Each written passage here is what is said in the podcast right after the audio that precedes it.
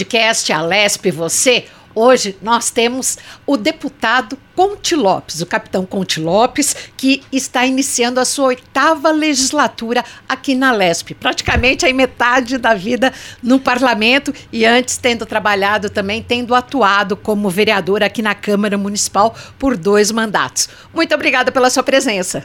É, na verdade, né, eu cheguei na, aqui na Lesp em 86, fiquei, me elegi até 2010, foi quando eu perdi a eleição. 2012 eu fui ser vereador na cidade de São Paulo, 2016 também, né? Aí voltei em 2018 para cá. E agora né? reeleito? Estamos reeleitos pra, pra de, pela décima vitória nas nossas urnas, né? É lógico, vitória com o apoio do povo que votou na gente. Mas a gente continua lutando, né? Estamos em nossa batalha. Qual a força da bancada da bala agora nessa legislatura aqui na Assembleia Legislativa? Veja, nós temos alguns deputados da área da segurança pública, né? É importante que nós temos um trabalho desde o início da, do lançamento do governador Tarcísio de Freitas. Inclusive, eu estava em Brasília na sala do presidente Bolsonaro, né, estava eu, Telhada, o Frederico Dávila, quando houve o lançamento do, do, do nome do Tarcísio Freitas para ser governador de São Paulo. Então a gente acompanhou. E a nossa área de segurança pública é muito importante, né? Eu acho que nós vamos trabalhar bastante nisso. O secretário Derrite esteve aqui na, na, casa, né?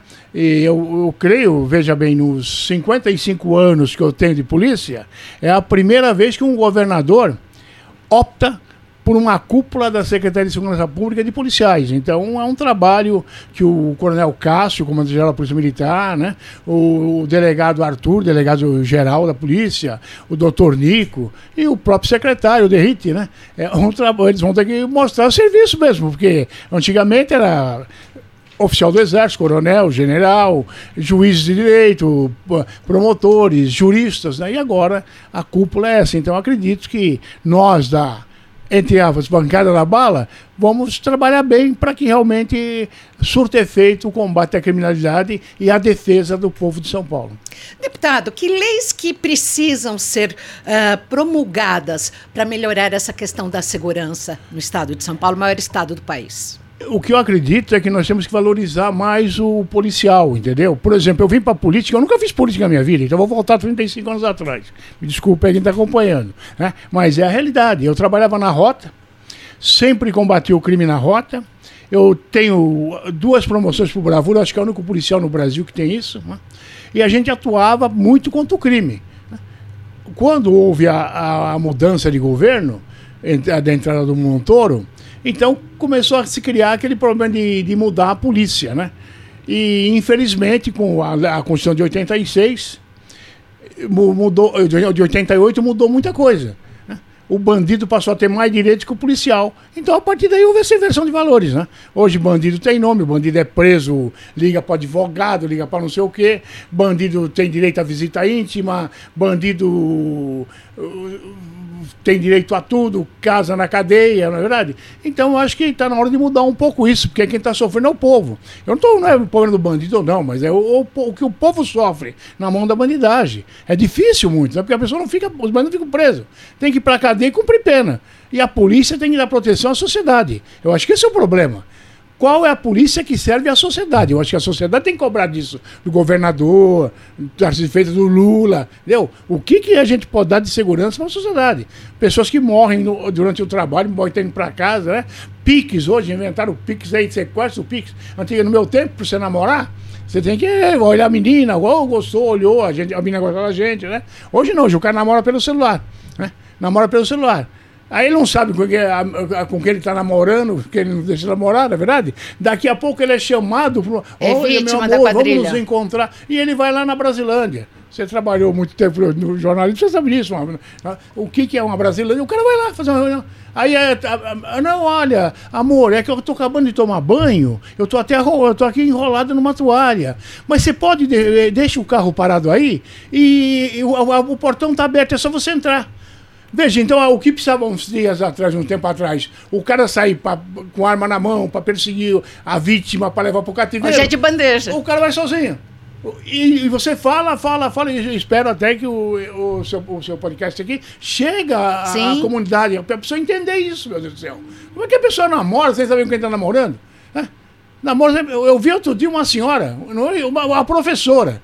Não que é senhora, mas bem mais nova que eu, 59 anos. Não é uma idosa, 50, uma professora. Não? E ela contando a história na Record, que ela começou a namorar com um cara dos Estados Unidos, né? que estava preso na Síria, o cara americano estava preso na Síria, não sei porquê. E ela começou durante quatro anos mandar dinheiro pro cara ao ponto de marcar um casamento, porque ela dava dinheiro para o cara ser liberado, se um cara não conseguia ser liberado. É, é, a ponto de ela marcar, o, o cara marcou um casamento. Ele queria, é, queria vinhos finos. Veja, ela marcou tu comprou um vestido de noiva. Comprou um vestido de noiva. Só, só naquela hora ali que ela foi perceber que o cara não existia. Uma vez ela montou, montou o casamento. E hoje em dia está acontecendo mortes. Um americano foi atacado esses dias atrás, um, um que veio de Portugal, foi morto no cativeiro ontem ontem. É, aquela pessoa vai, a pessoa é, namora por, por, pelo celular, por, namora pela, pela, internet e vai sozinho pro cativeiro. Agora, como é que a, a polícia consegue descobrir que você está no cativeiro se, se, se ninguém a, te acha? Como é que vai conseguir se você sair sozinho lá pro cativeiro? Então é uma situação difícil. Então aproveito. Então é isso que eu falo, tem que se mudar as coisas, né? Agora, o que a gente acha é que tem que ter pena severa para bandido pena severa para criminoso. Tem que mudar essa moleza que sair. Com o novo governo, colocar a polícia, a rota nas ruas para trabalhar, combatendo o crime. Mas dar um melhor salário também. Ah, esse é o principal, né? Esse é o principal. A gente está brigando por isso. Como eu disse ontem, o secretário esteve aqui, foi cobrado do secretário Derrite, do governador, que prometeu, ele prometeu. O, o Tarcísio Freitas prometeu melhorar o salário da polícia. Porque é inconcebível que o policial ganhe R$ 3.500. E outra coisa, existe que ele quase que tem alguns que deu investigador que tem curso superior. É, o cara vem aqui, começa a ganhar 3 mil reais por mês, ele vai ficar, ele pô, arrumou outra profissão, não vai embora. Então está na hora de se valorizar a polícia. Queira ou não, São Paulo é o estado mais rico da nação e não pode ser um dos últimos a pagar salário, salários mais baixos. Né? A que o senhor atribui o aumento dos índices de criminalidade, que inclusive foram colocados pelo secretário e têm sido exibido na mídia? Os níveis? De criminalidade, o aumento dos índices de criminalidade. Que foi colocado pelo secretário, não entendi. Não, que foi que o, o secretário tem, tem colocado isso, tem as estatísticas. As estatísticas têm mostrado o aumento do índice de criminalidade, seja em roubos e furtos e até em homicídios, e tem também os feminicídios agora. Bom, veja bem, é, é para a gente colocar Hoje nós temos mais policiais, menos policiais, acho que tinha minha, minha, na minha época da rota em 80. Tem um, claro, de 20 mil policiais militares, 20 mil policiais civis. Quer dizer, é um absurdo isso aí. Dizer, aumenta a população, aumenta o Estado, aumenta tudo e a polícia diminui. Dizer, não, não, tem condição. Muitos, é que eu falei, pelo salário, muito pé de baixa. O cara tem um curso superior, ele vai ficar na polícia ganhando 3.500 reais? Ele não vai ficar. É, é até, é, eu acho que até é errado se eu investir num cara desse. Porque você tá, tá, o povo está gastando dinheiro com o cara, ele vai, faz o curso, entra tal, e depois vai, vou ficar ficando ganhando isso aqui. Né? As dificuldades em ser policial, o risco de vida. Ele procura outras profissões. Então, por isso que é necessário se valorizar. Porque da mesma medida que você tem a segurança, o, o, o Estado arrecada mais. Você melhora o turismo, você melhora tudo, né? Você melhora a pessoa sair à noite para ir para um, um cinema, para um teatro, não vive no terror total de ser assaltado, sequestrado. Então talvez melhor, uh, talvez não, melhorando a segurança, se melhora tudo isso, né? Então o que se precisa fazer realmente é isso, é valorizar a polícia, pagando bons salários, dando condições de trabalho. Não é concebível que um policial que salva a vida da gente, que está em poder de bandidos, sendo sequestrado, e esse policial que enfrenta o bandido a bala, ele é retirado das ruas. Porque ele trocou tiro com o bandido. É a função dele. É. Cada um tem uma função. Você não pode tirar um médico do, do pronto-socorro porque ele tem que fazer a cirurgia no, no paciente. É a função do policial. Nem todo mundo pode tocar na banda de música e atravessar a velhinha na rua, né? Tem uns que tem que eh, combater, como eu falei pro secretário ontem, combater o crime pesado, que é o pessoal da rota, pessoal do, do dos táticos móveis, né? Então, da, do BAEP, do DEIC. Então tem que valorizar esse policial e dar condição para ele trabalhar. Hoje põe uma câmera no policial que dificulta o trabalho da segurança pública. Não é que a gente é contra a tecnologia. Agora, qual é a, qual é a diretora de escola que eu pergunto, eh, da, da Penha, da Brasilândia, de São Mateus, do Capão, da Capela do Socorro, que vai para uma viatura da polícia com um policial gravando a, a, ela, a, a, gravando, e fala, olha, ali tem um, aqui, tem um cara ali num carro que ele trafica droga na porta da minha escola para meus alunos. Ela sendo gravada, ela fala, ela não fala. Porque se, se, se divulgar isso, ela vai morrer. Então, veja, a Câmara tem dois caminhos. Ela teria que ser para proteger a, a sociedade em primeiro lugar proteger o policial, não servir para você criticar o policial como nós vimos matéria da Globo. Quando policiais trabalhando em São José dos Campos perseguem bandidos que acabaram de assaltar o mercado, bandidos armados, bandidos de colete, há uma troca de tiros, um bandido é morto, três são presos. Os policiais pegam aquela matéria, a própria corregedoria da Polícia Militar, e manda para o Fantástico Show da Vida para falar o, o, erro que tem na ocorrência? Qual é o erro? Ah, que o policial tapou, a hora que ele foi tirar no bandido, tapou a, a câmera. câmera. Pô, mas não é, não é brincadeira uma coisa, é uma suposição. Aquilo tem que ajudar o policial para proteger a população. Então foi isso que eu falei, falei com o comando geral, falei com, com o secretário, falei com o governador. Tem que se valorizar a polícia e dar condição para se defender a sociedade. As maiores ocorrências que eu peguei na minha vida como policial, foi o cidadão que estende a mão pra gente na rua. Olha, tem, tem um sequestro lá em tal lugar, tem cativeiro, tem tráfico de drogas. É a pessoa que informa a polícia. A gente não tem bola de cristal. Que é a polícia comunitária, né? Então, é que é a informação. Polícia de vizinhança. Isso, que é a informação. Confia no policial, agora ninguém quer ser gravado para fazer uma denúncia, né? Então eu acho que o contexto geral para melhorar é, é total.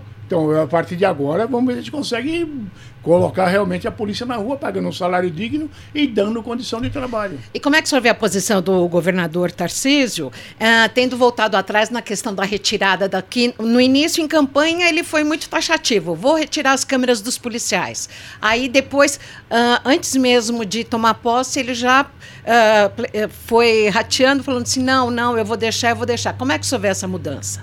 Acho que foi uma falha, né? tanto dela como do secretário. Eu porque prometeram. É, prometeram. Eu estou falando em relação ao policial. Os policiais reclamam da gente. Oh, falaram que ia tirar e agora? Entendeu? Acho até, como eu disse, se você for usar isso, como ou, se usa em outros países, para o benefício da sociedade, eu desligo quando eu quero, ligo quando eu quero. É um instrumento para o policial trabalhar, não um instrumento para a corregedoria te condenar.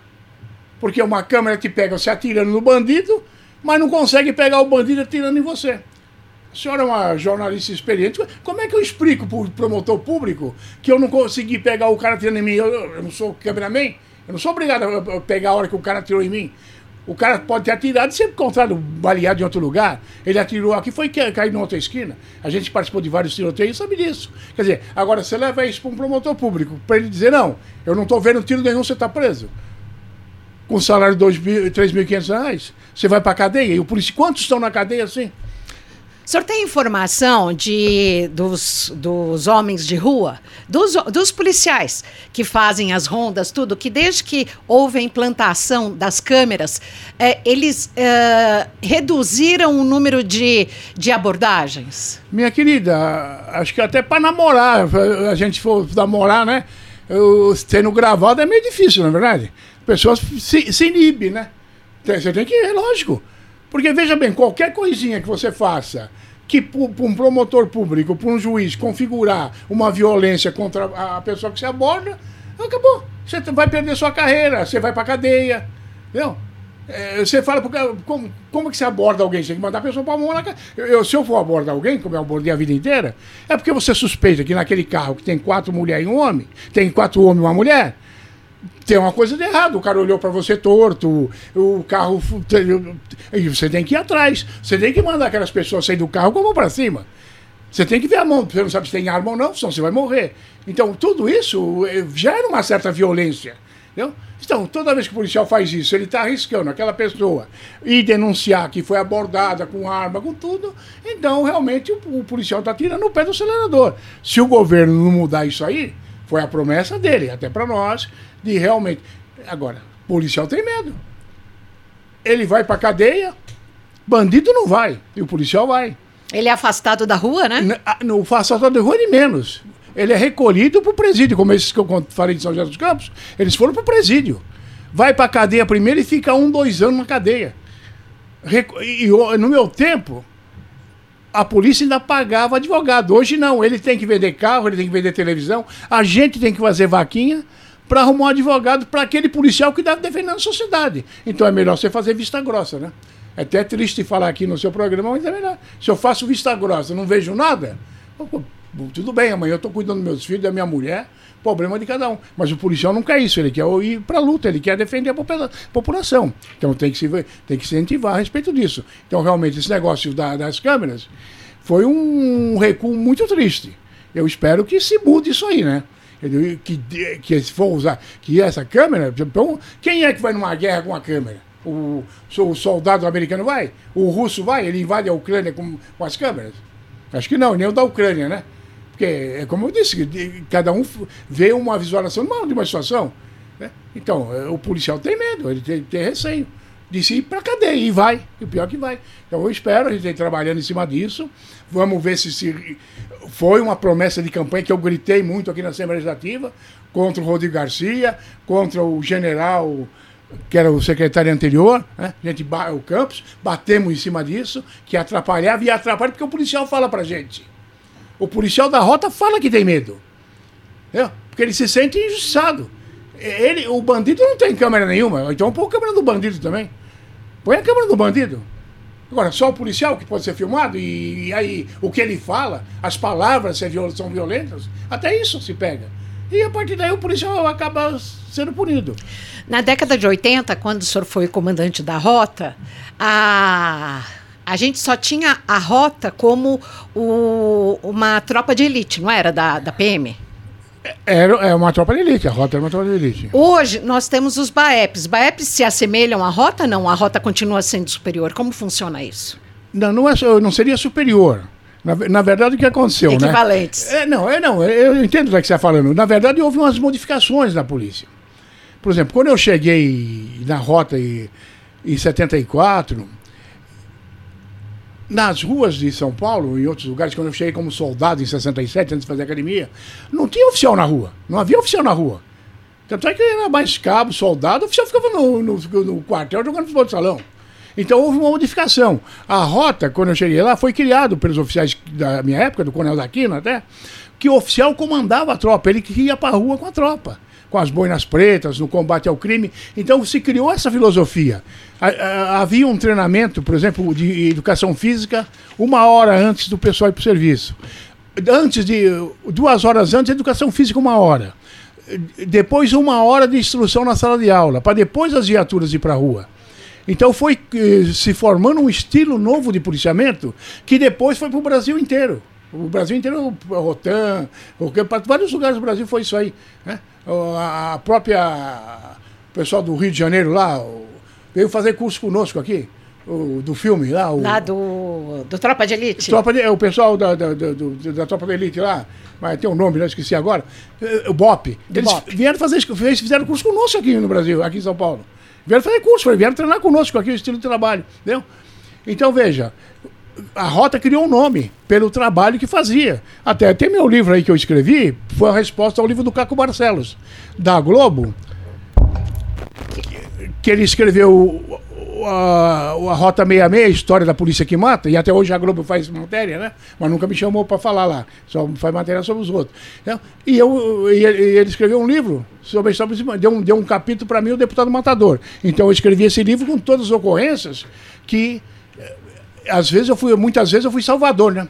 Não fui matador, fui salvador. Pode ser matador do bandido que morreu, mas fui salvador das pessoas que estavam na mão do bandido. Inclusive, numa das ocorrências de um bebezinho de 75 dias, em Mogi das Cruzes, que foi esfaqueado duas vezes antes de eu matar os dois sequestradores. A Tabata, né? É, e eu era deputado já aqui. A Tabata. Eu era deputado, não. antes de matar os dois sequestradores, que era estudante de engenharia do ITA. Então a rota foi, criou um nome. Agora, o que aconteceu? Você falou do BAEP o, Depois a gente conta desse capítulo do senhor, que inclusive o senhor ganhou projeção nacional com o caso da Tabata, tudo. Mas voltando a falar da Rota e do BAEP. Então, Rota e BAEP. O que aconteceu? A Rota criou um nome tão grande que tem um problema. Mataram o juiz Machadinho lá em Presidente Prudente. Estava ameaçado e mataram o PCC, lá mataram o juiz. A rota ia para Prudente. Tem um promotor ameaçado em Venceslau. A rota mandava a rota. Veja, são 600 quilômetros para ir e voltar. São 1.200 quilômetros. Eu- Tem problema Na logística Guarujá. que aguente, né? Quem aguenta uma coisa dessa? Aí eu, eu, eu, eu o Frederico Dávila, procuramos o, o governador Geraldo Alckmin, entendeu? explicando isso, para se criar um estilo de policiamento da rota em vários locais. E na prática foi criado, que é o BAEP. Com, com treinamento, com preparo, Que é com armamento. batalhão.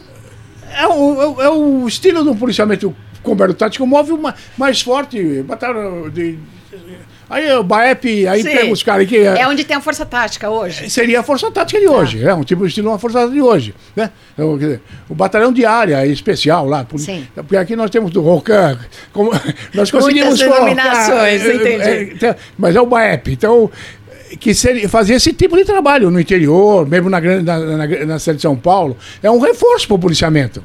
Né? Para não precisar tanto das rotas, não, porque a rota sozinha não consegue. É um batalhão só, não consegue suprir o, o crime em todas as áreas. E, e realmente está fazendo, tava fazendo, tá fazendo um bom serviço, né? E aí, então, a partir desse pedido de vocês, com o governador, Criou o BAEP em Santos, criou em, em Campinas, Geraldo Alckmin, e foi Osasco. criando. Osasco, foi criando. Aí, aí se expandiu em vários locais, que é muito importante.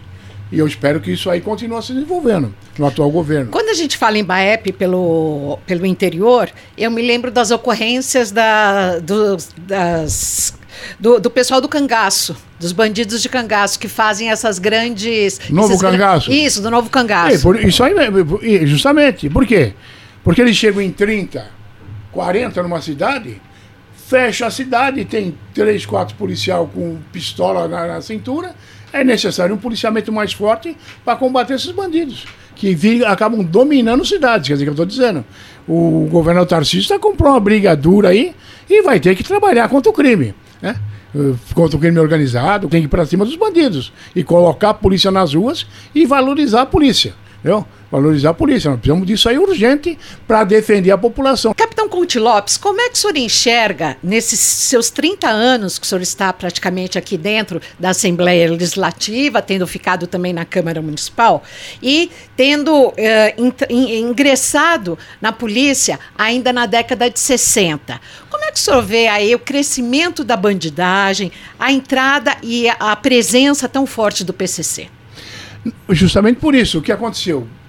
Desde a Constituição de 88, o, o bandido passou a ter mais força do que o próprio policial. A palavra do bandido vale, vale mais do que do policial. Quando o juiz, eh, nessas audiências de custódia, Custódia. o que, que ele pergunta para o bandido? O senhor apanhou do policial? Se o bandido pe- fala, não apanhei, já tem problema para o policial. Houve um caso até, um exemplo, que o bandido tinha tomado umas, umas bolachadas lá dos vigilantes. né? Quando o bandido falou que apanhou do vigilante, ele falou, não, isso aí não interessa, eu perguntei do policial. Então, então veja, quando você dá mais valor à palavra de um bandido do que de um policial, nós estamos vivendo uma total inversão de valores. Volto a repetir, a polícia trabalha para a sociedade.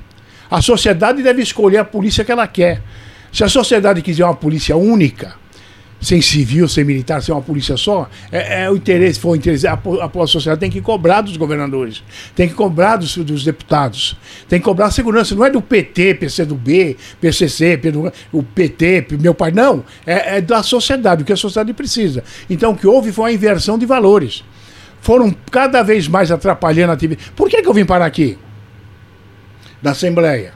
Por quê? Porque eu combati o crime, eu punha minha tropa na rua. Como a gente combatiu o crime efica- eficazmente, quando entrou o Montoro, entrou uma época do, do secretário ah, ah, mandava fazer o que? Você não podia sair com as viaturas de rota. Sair uma atrás da outra, para não cruzar com bandido. Como eu não continuei fazendo o mesmo trabalho, o Michel Temer, secretário de Segurança Pública da época, me afastou das ruas, da rota, e me jogaram na, no, no, na, na, na zona de São Paulo, São Mateus, Itaquera, Guanás, Vila Maria, aquela região. Só que lá eu peguei meus homens policiais, meus homens no bom sentido, né? E comecei a fazer o mesmo serviço de combater o crime. Combater o crime, não dava moleza. Não, aqui não. Aqui tal, vamos continuar trabalhando. Aqui não tem chance. Não, é, não, é função nossa. Sim. Certo? Aí me, eh, morreram alguns bandidos em tiroteio. O coronel João, ba João Batista me chamou lá e falou: Conte, ora, te mandei para São Mateus lá e te dei um aquário. Eh, se você gosta de, de peixe, eu te dei um aquário. Eu falei, não, coronel, o senhor não me deu um aquário. Onde eu trabalhar, bandido não vai escalar pai de família para estuprar a filha dele, não. Bandido não vai expulsar trabalhador de casa. Onde eu trabalhar, não. Não vai ter essa colher de chá para bandido. Aí me tiraram do policiamento. Por que, que o senhor se emocionou agora? Pela vida, né? Por favor, pode tomar água. Nós temos o prazer de receber hoje aqui no podcast Alesp você, o capitão Conte Lopes, o deputado que está em sua oitava legislatura. Por favor. Como eu falei, eu tinha duas promoções por avura. Sempre ao lado dos meus homens nas ruas combatendo o crime. Sempre protegendo a, a população. Aí, o que, que eles fizeram? Me mandaram para o hospital militar. Eu, o tenente Marco Antônio, o Rafael que trabalha comigo até hoje aqui na Assembleia. O senhor estava incomodando. Como falou, como falou o Michel Temer na época, né? A gente estava atrapalhando. Não era para combater o crime, era para aliviar, para tirar a mão. E eu fiquei no hospital militar, cuidando da enfermeira, enfermagem, do médico, não é minha função, entendeu?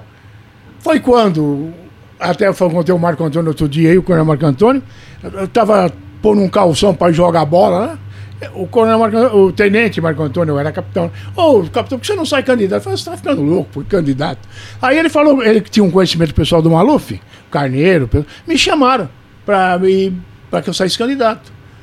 Aí, na situação que eu estava, eu resolvi sair. Nunca fiz uma reunião política nem nada e acabei ganhando. E aí então. o senhor já estava nas mídias, porque o senhor trabalhou em rádio muito tempo. Não, mas não, eu não estava na rádio. A mídia ah. minha era o que? Era o Afanásio, era o Gil Gomes, que relatava as ocorrências nossas. Sim, sim. Eu, eu, o senhor não tinha ido ainda à EB falar do caso da Tabata não, de Mogi das Cruzes? Aí, porque eu já eu, foi quando eu fui virei deputado, né? Hum. Eu estava deputado quando eu só vi a Tabata. Foi, acho que o único deputado que trocou o um bandido para salvar fui eu. Então, eu já estava. Então, mas o que acontecia? As nossas ocorrências da rota, o trabalho era muito divulgado pelo Gil Gomes da época. O Afanásio Jazade. Afanásio Jazade. Que eram, que eram o, o, o, Brasil Urgente lá e isso, o... Isso, isso, E o Cidade Alerta é, da época. Eu o Aqui Agora é, também. É, é, é, Aqui Agora, os outros programas de, que falavam de policiamento, né? Então a gente acabava sendo conhecido, notícias populares, Diário da Noite, que eram os jornais da época, o pessoal ali acompanhava muito, né? Então, então a gente se tornou conhecido. Quando eu saí candidato, eu acabei me elegendo. A sua primeira eleição, quantos votos o senhor teve? 26 mil. 26 mil. Veja a força do Afanásio, que tinha um programa de rádio na época. É, ele teve 260 mil votos. O Lula teve 650 mil para federal.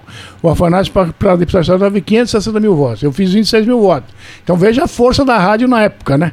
Como a rádio tinha força política, né? Então, é, são épocas, na verdade. São, e a gente foi, continuou se, trabalhando, é, combatendo o crime, pedindo apoio para a Polícia Civil Militar e estamos indo até hoje, né? Qual das duas polícias o senhor acha que está mais defasada, a civil ou a militar? Defasada em questão de homens, de mão de, mão de obra, de recursos e também de equipamentos? Eu acho que hoje está pior a civil do que a militar ainda com relação a isso, né? Porque você vai numa delegacia, não tem homens, não tem nada, não tem para atendimento, a pessoa, o PM vai apresentar ocorrência, fica 12 horas lá, às vezes 15 horas. É um absurdo que isso aconteça, né? É um absurdo. Né? Então, o que está na hora de realmente se valorizar o policial. Até para a economia do Estado de São Paulo, para a proteção da população. Não é o bem do policial. É que eu falo que é unificar a polícia, eu sou favorável. Qual é o problema? Se for bom para o povo, que se crie uma polícia única para combater o crime. E com um número tão baixo de policiais uh, ativos na civil, a gente não tem as investigações acontecendo na com celeridade. Mas né? não tem nenhuma. Se você não for famoso para morrer, dificilmente alguém vai apurar o que você fez. Não estou criticando a polícia, não. É que não tem número, ué. Você chega numa delegacia, tem dois investigadores. O que, que ele vai fazer em dois investigadores? Tem 10 assaltos, 20 assaltos por tudo. Como é que ele vai fazer o quê? Ele tem que optar, escolher um caso. Como é que ele vai investigar? É o quê? Então, praticamente você para tudo. Você tem chance de, se você matar uma pessoa num roubo, você tem 98%, 98% de chance de ficar livre. Não, não, se acha, não vai ser atrás do bandido. Ou se pega na hora do flagrante, não, tá, por falta de efetivo. Então tem que se mudar alguma coisa dar condição de trabalho. Né? É, é o fim do mundo, mas é a realidade. O pessoal da, de Nova York, lá do, veio fazer. Na época do Maluf ainda, a gente andou fazendo. Tolerância zero? Tolerância zero, Nova York, né? Então eles vieram aqui. Black, não sei o que, Black lá. Eh, tiveram comigo. Eu andei. O, o cara não conseguia entender. A gente vinha na delegacia, prendemos um bandido, lá foi preso um bandido, ele falou, aí, esse cara aqui tem operação. Ah, não, não tinha, a, a, a, polícia não tinha condição de levantar se ele tinha feito outros assaltos, ele tá pedindo. A, o, o, computador na época era uma simples máquina da, da tirografia. Na delegacia tinha 100 presos que tinham fugido da, do 54, aquele dia. Na época que. Dia. Então, nossa, o que tinha de fuga de, então, de, policia, de preso de então, delegacia? Então, agora, como é que pode? Você tem poucos delegados, poucos investigadores, poucos escrivães. Então, a PM ainda tá. Os caras põem delegado aí, que o cara trabalha na hora de folga, põe outro. E também tem devasagem, né? Mas se também tirar a PM da rua, aí ficou pro bandido mesmo, né? Agora, a investigação, no meu modo de ver, tá bem difícil por falta de efetivo, por, por, por, falta de condições. E volta a repetir, nós aprovamos aqui para o policial civil ter curso superior. Eu pergunto, o cara ter curso superior, para ganhar três contos por mês, ele fica? Ele vai embora, quer dizer, você prepara o homem de ser, e ele vai para a empresa privada, ele vai trabalhar em outros lugares, ele arruma outros empregos. Né? Ele tem curso superior, por que ele vai ficar ganhando três contos da polícia? Como solucionar essa enxurrada de crimes por conta do celular? É, que eu, eu disse, né? Aí também a, a, população tem que se compenetrar, né? Eu acho que é uma. É uma. É uma Ação momento, mútua. É, não, você, você tem que. Primeiro, não ficar desfilando com o celular na mão, né? Pô, o cara tá com o celular 12 contos na mão. É, o cara saltar um banco para levar 20 contos, ele vai em 10. O cara anda com o celular 12 mil na mão, tá na mão dele, né? Ele dá uma pá, precisa ficar falando aí, no, é, se precaver. Oh, o, o, cara cai no conto, é que eu falei, no Pix, ele cai no conto, ele consegue cair no conto. Né? Do amor. Conto do amor aí, ele consegue. Então, essas coisas tem que. A pessoa tem que se precaver também. Não dá para facilitar pro bandido. Né? Tá no carro, toma cuidado, fecha os vidros, não fica com o celular na. O cara vem, quebra e leva embora mesmo. Se ele vê, ele quebra, tá na, é, na cara dele, ele vai ganhar dinheiro com aquilo. Então é, a pessoa tem que se compenetrar disso. E tomar cuidado com o que atende telefone, né? Se eu não sei quem está me ligando, por que, eu vou, atender? Eu tenho que ter, ter, precaução. É o fim do mundo, na é verdade. Eu recebi um telefonema outro dia aí do a família do Frederico Dávila. Olha, vai ser aniversário dele e a esposa dele pediu para fazer o contato e tal. Ainda eu passei pro meu filho que está fazendo medicina, o Matheus, da Ribeirão Preto, né, da USP. Quando eu passei para ele, o cara já tinha grampeado o telefone. O cara ligou pro secretário adjunto, Coronel Camilo, pedindo dinheiro em meu nome. Mas foi, foi 40 segundos, 50, 30, 30 foi, ele falou do, do Frederico, meu amigo. Então ele sabia do. Só que ele já, já conseguiu entrar no telefone para pedir dinheiro para todo mundo começou já estar pedindo dinheiro para todo mundo. Então você veja a rapidez que é isso. Né? Então, sei lá, vai, vai ter que se criar alguma coisa. A polícia está tentando, mas é aquilo, é, é fácil, agora às vezes se colabora, né? Às vezes se colabora, como eu falei, a professora. Quatro anos namorando com um cara americano que estava preso na Síria, mas ela estava me dando dinheiro porque ele ia ser livre, ia voltar para o Brasil, ia viver um amor eterno. Eu, e ela falou televisão, meu amor eterno, amor da minha vida. Eu não sei nem E essa amiga falando, toma cuidado, toma cuidado. Então tá na hora de a imprensa também falar um pouco sobre isso, para se o cara abre a cabeça, abre a mente, né? Um americano foi pego no cativeiro aí esses dias. Foi pego no cativeiro, foi, no cativeiro. O português veio de Portugal e para passar no cara, morreu no cativeiro, morreu no cativeiro. Tentou fugir, tomou dois tiros, morreu. E é todo dia isso aí. Então eu acho que também a as pessoas têm que se conscientizar. Né? Porque está muito fácil para o crime. Agora, deputado, nós também tivemos aí no, nos últimos 12 meses um incremento no, o, no furto e roubo de carros. E a gente sabe que esses carros vão para desmanche. Falta ação da Polícia Civil para localizar mais desmanches, para prender os bandidos? É que eu te disse, se a gente não está pegando quem pratica o latrocínio por falta de mão de obra, quem pratica assalto, né? então tem um trabalho de desmanche, mas está faltando gente para investigar. Você vai no interior de São Paulo, por exemplo, porque o crime não está só aqui, está no interior de São Paulo. Chega lá, tem uma delegacia que funciona de vez em quando. A policial pega um flagrante, você tem que andar 600 quilômetros para ver a delegacia onde vai estar o delegado para fazer o flagrante. É, tem, tem delegacia em São Paulo que não funciona 24 horas. Quer dizer, é tudo. Ou nós investimos realmente com força na polícia, com esses novo, com o novo governador, ou não vamos de mal a pior. E o crime, como você falou, o PCC está crescendo. Os caras estão à vontade. Não sei porque foram buscar o Marcola em Roraima e trouxe para Brasília, né? Só se for para comemorar já a vitória do Lula. Que porcaria de fazer o Marcola para cá? Não, negócio absurdo, né? Por que trazer o Marcola? O PCC pode ser contido? Pode não, deve. Deve.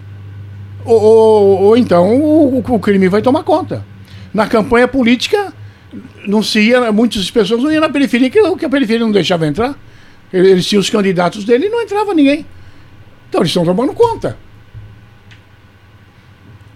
O nosso candidato mesmo a governo, eu tentei várias vezes levar para a periferia de São Paulo e talvez até tivesse influenciado a campanha para presidente da República, porque 7 milhões de eleitores nós temos na periferia de São Paulo.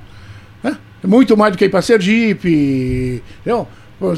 E o pessoal recuava. Porque alguém foi e os caras aqui não. Tinha até placa, aqui você não entra. Fiz várias denúncias aqui no plenário, das placas do, de que não entravam os candidatos nossos lá. De Tarcísio, de Bolsonaro, não entrava. Não estou fazendo apologia contra ninguém, não. Estou falando a verdade. Interessa para tal pessoa, vai tal pessoa. Não interessa, não entra. Então eu acho que está na hora de se verificar isso no contexto geral. Não é, é que vamos de segurança pública. Porque quando a gente vai. Alguém pede socorro para a gente, não vai perguntar se é do PT, do, do meu partido PL. Então, não pode se deixar o crime crescer como está crescendo. Espero que realmente se faça alguma coisa, se combata né, a, a parte econômica do, do, crime organizado, viu? se tire essa parte aí, ponha. Agora, como eu cobrei ontem do próprio secretário, né? cadê a rota nas ruas aí? Cadê o BAEP? Cadê o DEIC? Viu? Cadê o GER? Para combater esse crime pesado. Não adianta ficar só atrás de ladrão de celular. Também tem, mas tem que ter esse lado pesado também. Que daí entra tudo, né? Então, o, o desmanche de carro, como você mesmo falou. O que o parlamentar Conte Lopes vai fazer de diferente nesse mandato? De dif diferente a gente eu vou continuar cobrando. Vou continuar cobrando, né? Que é a minha, minha função. Porque a gente é procurado aqui na Assembleia também por muita gente. Pedindo socorro, pedindo apoio. Então a gente vai continuar trabalhando. Né? É, a gente trabalha próximo ao povo como eu trabalhei muito tempo em rádio também. A gente sabe a força da rádio, as pessoas iam nos procurar. Os então, meios gente, de comunicação. Então, a gente pede apoio para o cara que está sendo ameaçado de morte, que foi roubado, a gente pede apoio para a Polícia Civil, para a Polícia Militar. Às vezes a gente até acompanha com a equipe nossa, vai junto, acompanha, para ajudar as pessoas. Então, o nosso trabalho vai esse. E sempre batalhando com leis que a gente consiga é, valorizar o policial, cobrando melhores salários, cobrando condição de trabalho, como estamos cobrando aqui no seu programa. Estamos cobrando aqui, estamos explicando o que a gente enxerga. Porque às vezes o comando, o secretário enxerga uma coisa, a gente enxerga o que o povo está vendo. Não adianta fazer igual isso. Me perdoe o tempo do Dória, que ele prometeu um monte de coisa e não deu nada. Prometeu que nós tínhamos, ia ter a polícia mais paga do Brasil e no final das contas foi dar um aumento no final do governo. Tanto é que deu no que deu, né? Depois caiu politicamente aí a zero. Falou que ia apoiar, apoiar os policiais nas ocorrências. Comigo, bandida no cemitério. Não sou eu que falei, foi ele. Eu já fiz isso algumas vezes, mas te trotei, né? Mas ele falava, comigo bandida no cemitério na campanha. Primeira ocorrência que teve lá no, numa favela aí, em Indianópolis, uh, ele largou os polícias falando sozinho, né? Aquela lá de, do Morumbi? Morumbi, né? Então. Paraisópolis. Paraisópolis. Não, a partir dali, Teve uma policial que foi. Sim. Foi pega. Tava de. Tava de folga, né? Tava de folga, foi. Passou lá pela favela, foi sequestrada. Proibiram a rota e o tático móvel de entrar na favela para salvar a menina, Juliane, se me fala a memória. Proibiram. Pô, que polícia é essa? Você proíbe de combater o crime? Quantas vezes eu cobrei do General Campos aqui? Não adianta falar.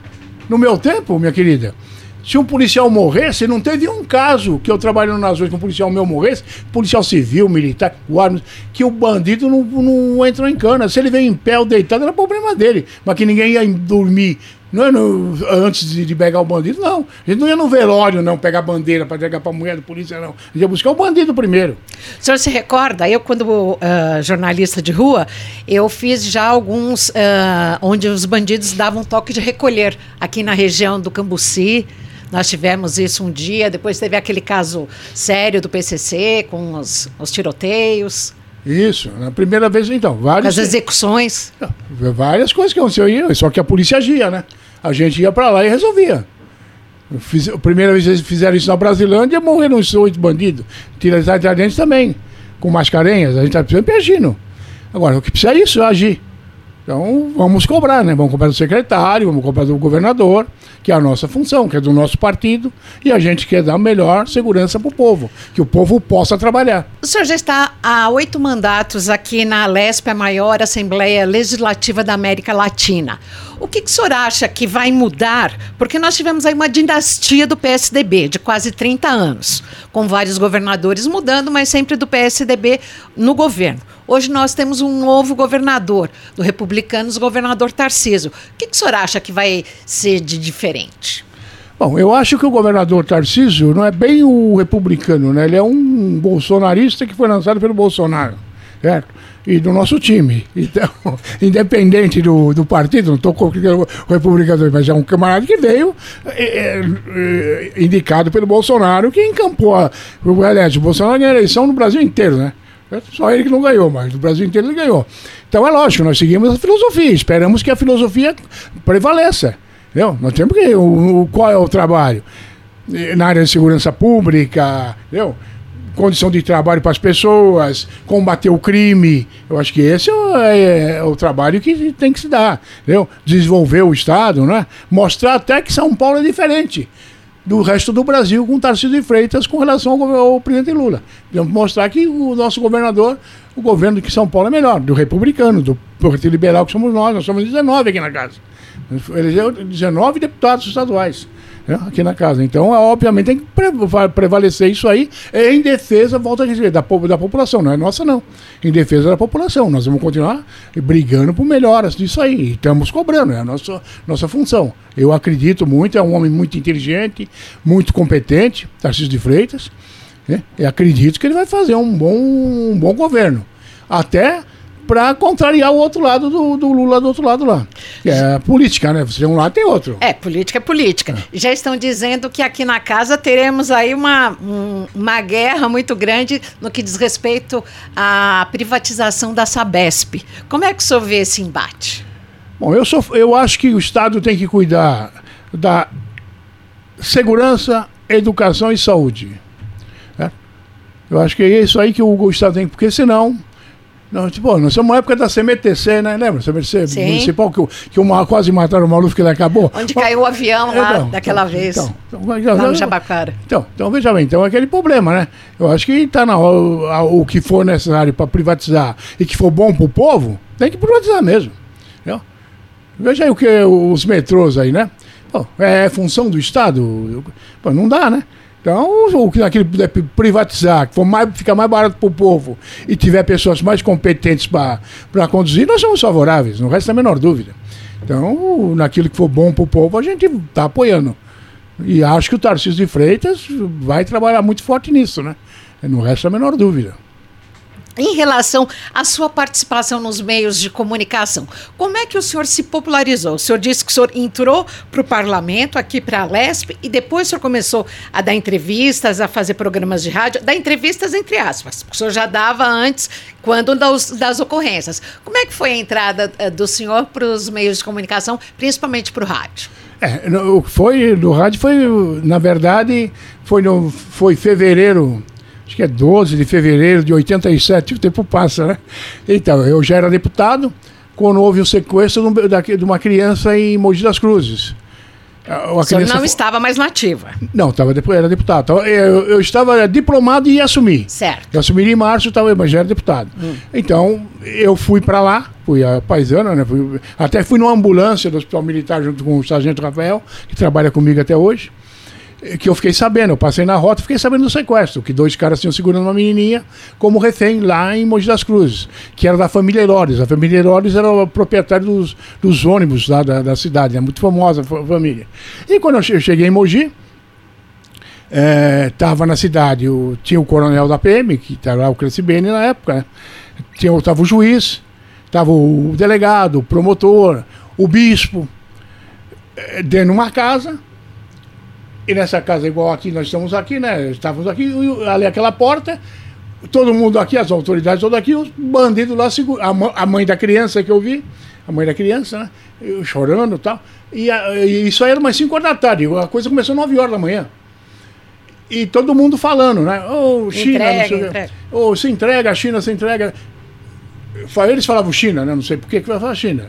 Depois eu fui sabendo que eram dois japoneses. Os, as autoridades falando. E eu, quando eu cheguei, todo mundo me aceitou lá, me recebeu, sem problema nenhum. Também fiquei lá, né? Me cumprimentaram, conheci todo o pessoal.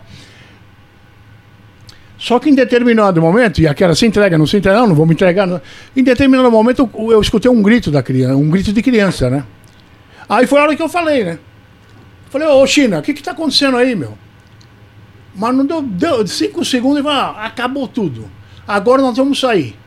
Nós vamos sair, vamos. Porque ele pedia um, um Opala na época. Um carro, dinheiro. Um Opala, os 500 mil cruzados na época, que ele ia levar a criança. Só que nesse momento aí, eu, quando eu vi o grito, que ele falou, não, agora acabou tudo, nós vamos sair. Falei, pô, ô China, você não faz isso, mata. Toda a polícia estava lá. Começou 9 horas, 5 horas da tarde, o COI, tudo, um monte de. cara com metralhadora, fuzil, cara fardado, cara paisano. Não faz isso, vai matar criança. Mas eu acabei de falar, eu vi que ele puxou um móvel de, que segurava a porta, né? Aí eu, ele tocou na, na, maçaneta. na maçaneta eu ajoelhei. Peguei meu magno, estava na minha bolsa, né? Aí saiu um japonês com uma arma na mão, que eu vi, eu fazia a tese, assim, com estilo japonês, né? Cabelo e tal, e com a máscara, né? Quando ele olhou, ele atirou, atirei também. Só que aí o tiro pegou aqui e ele voltou lá para dentro. Só que eu não percebi, ele voltou e a porta fechou. Aí eu comecei a ouvir um monte de tiro na porta. Eu tô pensando que é os bandidos atirando pra cá, né? Quando eu olho, é um monte de polícia atirando aqui pra perder o domínio da situação. Né? E eu, para, para, o Rafael também gritava, para, para, parou. Aí eu, a, a, quando deu uma parada no tiro, eu abri a porta, tem outro japonês esfaqueando a criança, pelo estilo, né? Eu peguei um tiro na cabeça dele, ele, a criança caiu, ele caiu com a criança, eu peguei a criança né, e saí correndo. Né? Então tinham dois lá dentro? Dois, dois. Eu, o primeiro que saiu e o segundo estava lá dentro. Aí eu saí com a criança, peguei uma viatura, o Rafael, com o próprio Coronel Cibene da viatura. Quando eu levantei, a menina estava com um vestido branco, né? Quando eu levantei, o intestino estava tudo para fora. Estava tudo para fora. Aí eu tocamos para o hospital, né? Falei, não tem mais jeito, né? Aí chegou no hospital, pedindo, pedi pelo amor de Deus, foi que graças a Deus, né? É, é, a menina foi salva, né? Até porque senão iam falar que eu que invadi, eu que aconteci, ia sobrar para mim o, a ocorrência, né, nesse sentido. Então, a partir daí, aconteceu? Muita gente favorável e muita gente contra. Né, porque uns acharam que eu fui lá e enfiei o pé na porta, sim. passei em cima do promotor, do juiz, sim, do, sim. do, bispo, e fui eu que fui lá de, de macho lá. Entendeu? Porque cada um analisa como que é a vida, né? Só na área política. E não foi nada disso, começou de lá para cá, não foi eu. Eles começaram a dar facada, facada lá. Né? Então, então divulgou para até o, o Fidel Castro mandou uma mensagem para que arma que eu usei, não sei o quê. Eu, Quércia, e todo mundo falou na ocorrência. E eu fui chamado no programa da época da época da Hebe Camargo, fui ouvido, fui lá da entrevista, no, no Faustão, e vários outros programas que eu fui chamado pela ocorrência em si, né? E aí me chamaram para participar do, do, do, na Rádio Capital de um programa lá. E aí eu comecei a participar diariamente. Aí começou também a participar na rádio diariamente, pegou. Comecei a ser chamado para muitos programas de televisão, né? vários programas, né? Ratinho, quase sempre, mesmo aqui como deputado aqui, a gente era muito chamado, né? Ah, lá no Rede TV da. A, a Márcia. Márcia Goldschmidt. Também, também. São vários programas. Esse pessoal que vai fazer o programa, né? Então a gente ia chamar dia sempre, então acabamos ficando conhecidos nessa, nessa área aí. Muitas, muitos programas a gente participou. E hoje, quando o senhor anda pela cidade, a população chega até o senhor, vem pedir socorro, traz. Ah, sim, o pessoal perguntava pro Tarcísio, né? Tanto é que ele ligava para mim, eu vou lá para a periferia. É, o pessoal vem, o pessoal conhece a gente, conhece as histórias, né? Então, muita gente conhece e sabe o trabalho da gente. E graças e, a Deus é sempre sério, né? Em, em relação ao armamento do civil, da pessoa física, entre aspas, como é que o senhor vê esse crescimento que teve durante o último, a última liberação aí do governo presidencial? Bom, eu, eu veja O senhor bem. acha que é bom o civil estar armado? Ele consegue? Não, eu não acho bom nem eu andar armado, né? Apesar que eu vou na praia, eu vou, de, eu vou lá com a, com a arminha. Mas é uma coisa horrível andar armado, né? Porque, pô, é bom você andar desarmado, né? A gente, quando a gente vai viajar para os Estados Unidos, vai passear. Vou ver meu filho em Portugal lá, que ele está fazendo USP, é, engenharia na USP, né? Na Poli. Então você vai lá, você anda à vontade, é gostoso andar, né? Não é bom você andar com essa arma na cintura. Só que aqui é uma desgraça. Se você for conhecido, é capaz de ser trucidado. Então, então o que, que acontece? Eu, eu não sou contra na insegurança que a gente vive que o cidadão não possa ter uma arma se ele quiser. Eu não estou mandando ninguém comprar arma, nunca mandei. Agora, se o, cara, eh, se o cara quiser ter uma arma, é um direito dele. Se ele quiser ter uma arma para defender a esposa dele, a filha dele de ser estuprada na frente dele, é um direito dele. Se o cara tem uma. Um, um, como eu fui várias vezes, em Avaré, no interior, fazendas, sítios que são atacados às vezes 5, 6 horas da noite é dominada toda a família. Se leva o gado, se leva os insumos, se leva trator, acaba com aquela família. É?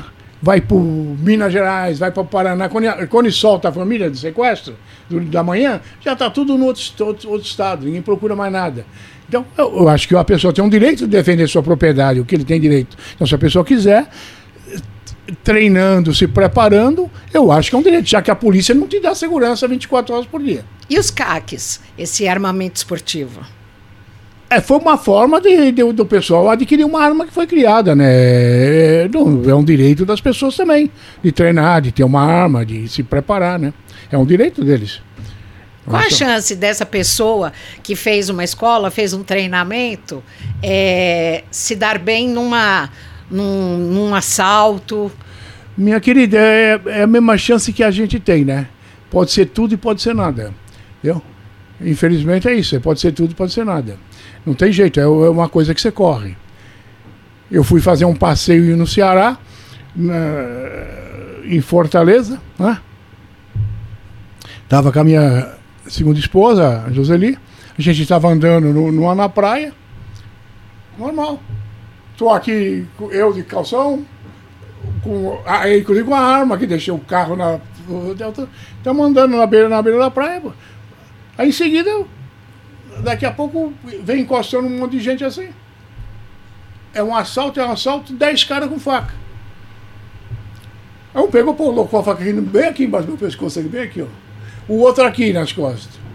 E, e eu tava com a bolsinha atrás, né? O cara já viu, pegou a bolsa. A, a mulher ficou, viu, foi. Eu falei, solta isso aí. Solta isso aí, né? Aí tava a arma e tinha o meu dinheiro, todo o dinheiro tava todo ali. Eu tava usando aquilo, tudo ali, né? E ela quis segurar, eu falei, larga, deixa, deixa. Aí o cara pegou, quando nós corremos pra cá, eles correram pra lá. Quando ele viu a arma, ele apontou a arma, então, falei, vamos embora, vamos embora, né? Que, qual a defesa que eu tinha? Nenhuma. Eu tava com a arma nas costas. Com, assim mesmo, depois prestei queixa, né? Conseguimos recuperar minha arma, que está hoje, até hoje comigo, prendemos bandidos. Aí chegou aquela onda, né? Chega a imprensa, oh, como é que pode? O, o, tenente, o capitão da rota, do choque, não sei o quê. Não, peraí, peraí. Tá havendo uma confusão aí. Eu não sou da rota e nem sou do choque aqui. Eu sou turista. Eu fui atacado por 10 caras, como na, na, na, área, na era medieval. Aí tudo de faca na mão, no meu pescoço, nas costas da mulher que não matou todo mundo, que ia matar nós. Eu não sou o que, que eu ia fazer. Então a arma é, é uma forma de se defender, ué. Por exemplo, um cara como eu, se eu for dominado e ser levado, eu vou ser torturado e morto. É que eu tô falando. Então, talvez na praia, se eu conseguir não dar um tiro, eu morro ali. Não é que eu sou mais macho que ninguém, melhor que ninguém. Mas é o que nós estamos vivendo hoje. Infelizmente é isso que eu estou vivendo. Então o cidadão tem o direito, se ele quiser, de se defender. Agora, automaticamente que nós não temos segurança nenhuma, nós não temos. E que é muito triste que eles acabam colocando os menores para fazer isso, né? Menor, maior é qualquer um. Menor é qualquer um. Menor é qualquer um. É só ver os assaltos a carro, a celular. A... É, os caras vêm. O que a gente fazia na rota, estão fazendo com a população. O que eu fazia na rota com os bandidos? Ô, oh, mão na cabeça, sai aí, tal, tal. Não. Oh, desce aí, põe a mão pra cima. Hoje estão fazendo a população, eu vejo na televisão todo dia. Na Os motoqueiros, dura. né? A pé, o cara desce a pé e para aí. Os caras dominam todo mundo, leva mulher, leva homem, leva tudo. Pô, tem que mudar isso aí. Não sou eu que estou falando, não é problema de Lula, de, de Tarcísio, de PT, de PL. É de segurança, meu Deus do céu. Quem consegue viver num país desse jeito? E a pessoa que passa por isso aí? Nunca mais. Tá louco, é um negócio do outro mundo. Matam a pessoa por causa do celular. Matam por causa do celular. Não tem, não resta a menor dúvida. Então, agora, vai falar o quê? Não, você não pode ter uma arma. Se ele quiser ter, ele treinando, se é, pode, ele tem muitos que conseguem se defender por ter a arma. Eu, em alguns assaltos, consigo me defender. Entendeu? Até defender outras pessoas.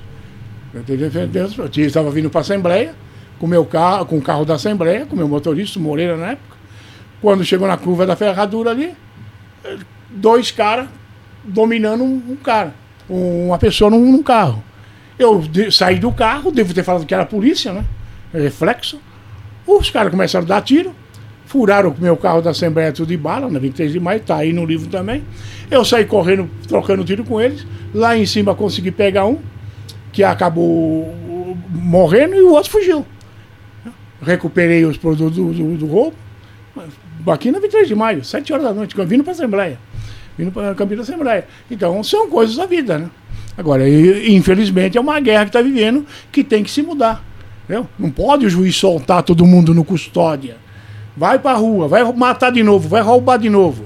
Você estuprou e matou, não faz mal, vai lá. Ou se não, é, recebe uma pena de 20, 30 anos, depois de 8 anos está na rua. Cinco anos está na rua, né? Cinco anos, seis anos, vai. Inventa um jeito do cara ir para a rua. Inclusive, caras do crime organizado. Os caras que o Lula chamou de dos meninos que sequestraram a Bíblia Diniz. Eu estava lá. Eu estava na prisão dos bandidos. Os meninos brasileiros. Não era menino brasileiro, tinha um. Os outros eram tudo chilenos, né? canadense, chileno, lá, peruano. Né? Tudo bandido de terrorista de, de alta periculosidade. Que gritavam para nós: vamos, vamos, vamos matar a Bíblia chama Dom Pablo, chamar o Dom Paulo. Nós vamos chamar o Dom Paulo Evaristo Soares para conversar, para liberar, liberar o Abiliniz. Eu falei com a família do Abiliniz que queriam dar um avião para levar o Abiliniz embora. Falei, meu, eu, é igual estar um leão numa jaula com um bife na boca. Se você, ele tá, só que ele está na jaula. Dá para você fazer alguma coisa enquanto ele está com bife. Ele engoliu o bife, né? Só que depois que você soltou o leão com bife na rua, vai fazer o quê? Correr atrás dele? Vai dar um avião para o cara e levar o Abiliniz embora. Entendeu? Mas são coisas da vida. Hoje a vida eles apoiam o PT aí, os caras aí, mas tudo bem. Nossa campanha política. Capitão, vamos aproveitar e falar um pouco de mais, com mais descontração aqui no nosso podcast. Que time o senhor torce? Santos, na época do Pelé, né? É? Viu grandes jogos com ele? Ah, vi, vi. É, jogava muito, né? Realmente. Não pode falar o negão hoje que é crime, mas é, a gente jogava muita bola, né? Jogava muita bola mesmo. Era, o time era qual o seu esporte predileto? O esporte é futebol. E o senhor joga futebol? Jogava. Antes, inclusive, cheguei a jogar na portuguesa um tempo, né? Mas depois não deu muito certo, fui para a polícia. não vinha dinheiro, né? Naquele tempo o dinheiro era curto, né? E em relação à questão de hobbies, quais são os seus hobbies? O que, que o senhor gosta de fazer quando o senhor está fora da Lesp? É, a gente gosta de uma praia, né? Do campo, dar uma pedalada de bicicleta, as coisinhas boas na. E na natação. cozinha? O senhor gosta de cozinhar? Não, fazer sou, um sou péssimo, sou péssimo. Gosto de comer, né? ajuda a pagar, ajuda a pagar, pegar cerveja. Mas aí os outros que fazem. Né? Mas... A família grande? Quantos filhos o senhor tem? Eu tenho três filhos. Tenho três filhos, Matheus, Felipe e Davi. Ah, ainda não tem netos? Tem um neto, tem um Miguelzinho. Ah, quantos anos? Os filhos eu tive 52 dias para. 52 anos para ter filhos. O neto eu tive no, no, no zap do Davi, mandou pra mãe. Ô mãe, ó, tem certo. Gabriela tá grávida mesmo, hein? e quantos anos ele tem? O que? O neto? É. Vai para quatro. É.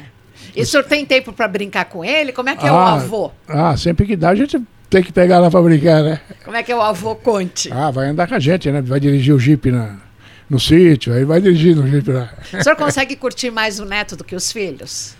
É, Eu, eu cur- curti bem meus filhos também, né? Pelo próprio tempo que eu já estava aqui na casa, então... Já era mais tranquilo. já- não era bem tranquilo, mas a gente arrumava um jeito, né? Ia pro interior, um lugar mais meio tranquilo. É, mas não lá era uma vida tão corrida quanto a de policial, porque o senhor já Ah, não, é, certo, era mais, aí é outra coisa, né? Era mais diferente. né? já era mais tranquilo. É, que- então, time, o senhor é santista e música. O senhor gosta de ouvir música? Gosto é um sertanejo também. Um raiz ou é desses mais modernos? O Raiz. O Raiz, o Rolando Boldrin, Também, a Inesita. Barroso. Isso, isso também. esses de, de música caipira mesmo. Isso aí. Ah, então tá bom. Olha, nós gostaríamos de agradecer muito aqui a participação do deputado estadual Conte Lopes, que inicia o seu oitavo mandato aqui na casa, na Alesp. Muito obrigada pela sua participação. Eu, eu que agradeço, Renato, e agradeço aos eleitores que nos trouxeram aqui, né? Porque isso é muito importante, né? Aqueles que sempre confiaram em nós, né? Porque às vezes a gente sabe que é, ganhar uma eleição é duro. Ganhar Sim. 10 não é fácil, não, né? Então, e o senhor tem sido eleito com uma média de 200 mil votos. então a Isso gente- também é sensacional, É, né? A gente agradece aquele que confia na gente e a gente procura estar sempre trabalhando em defesa da população aí mesmo com o sacrifício da própria vida, se necessário for. Obrigado pela oportunidade. Obrigado, senhor. Olha, o podcast Alesp, você tem sempre um novo episódio, toda segunda, toda quarta, no YouTube e no Spotify. Às terças e quintas, aqui na nossa TV Alesp. Nós que temos a direção de imagem de Daniele Franceschi Alves e trabalhos também, trabalhos técnicos de Sibelius Toledo. Fique sempre com a gente.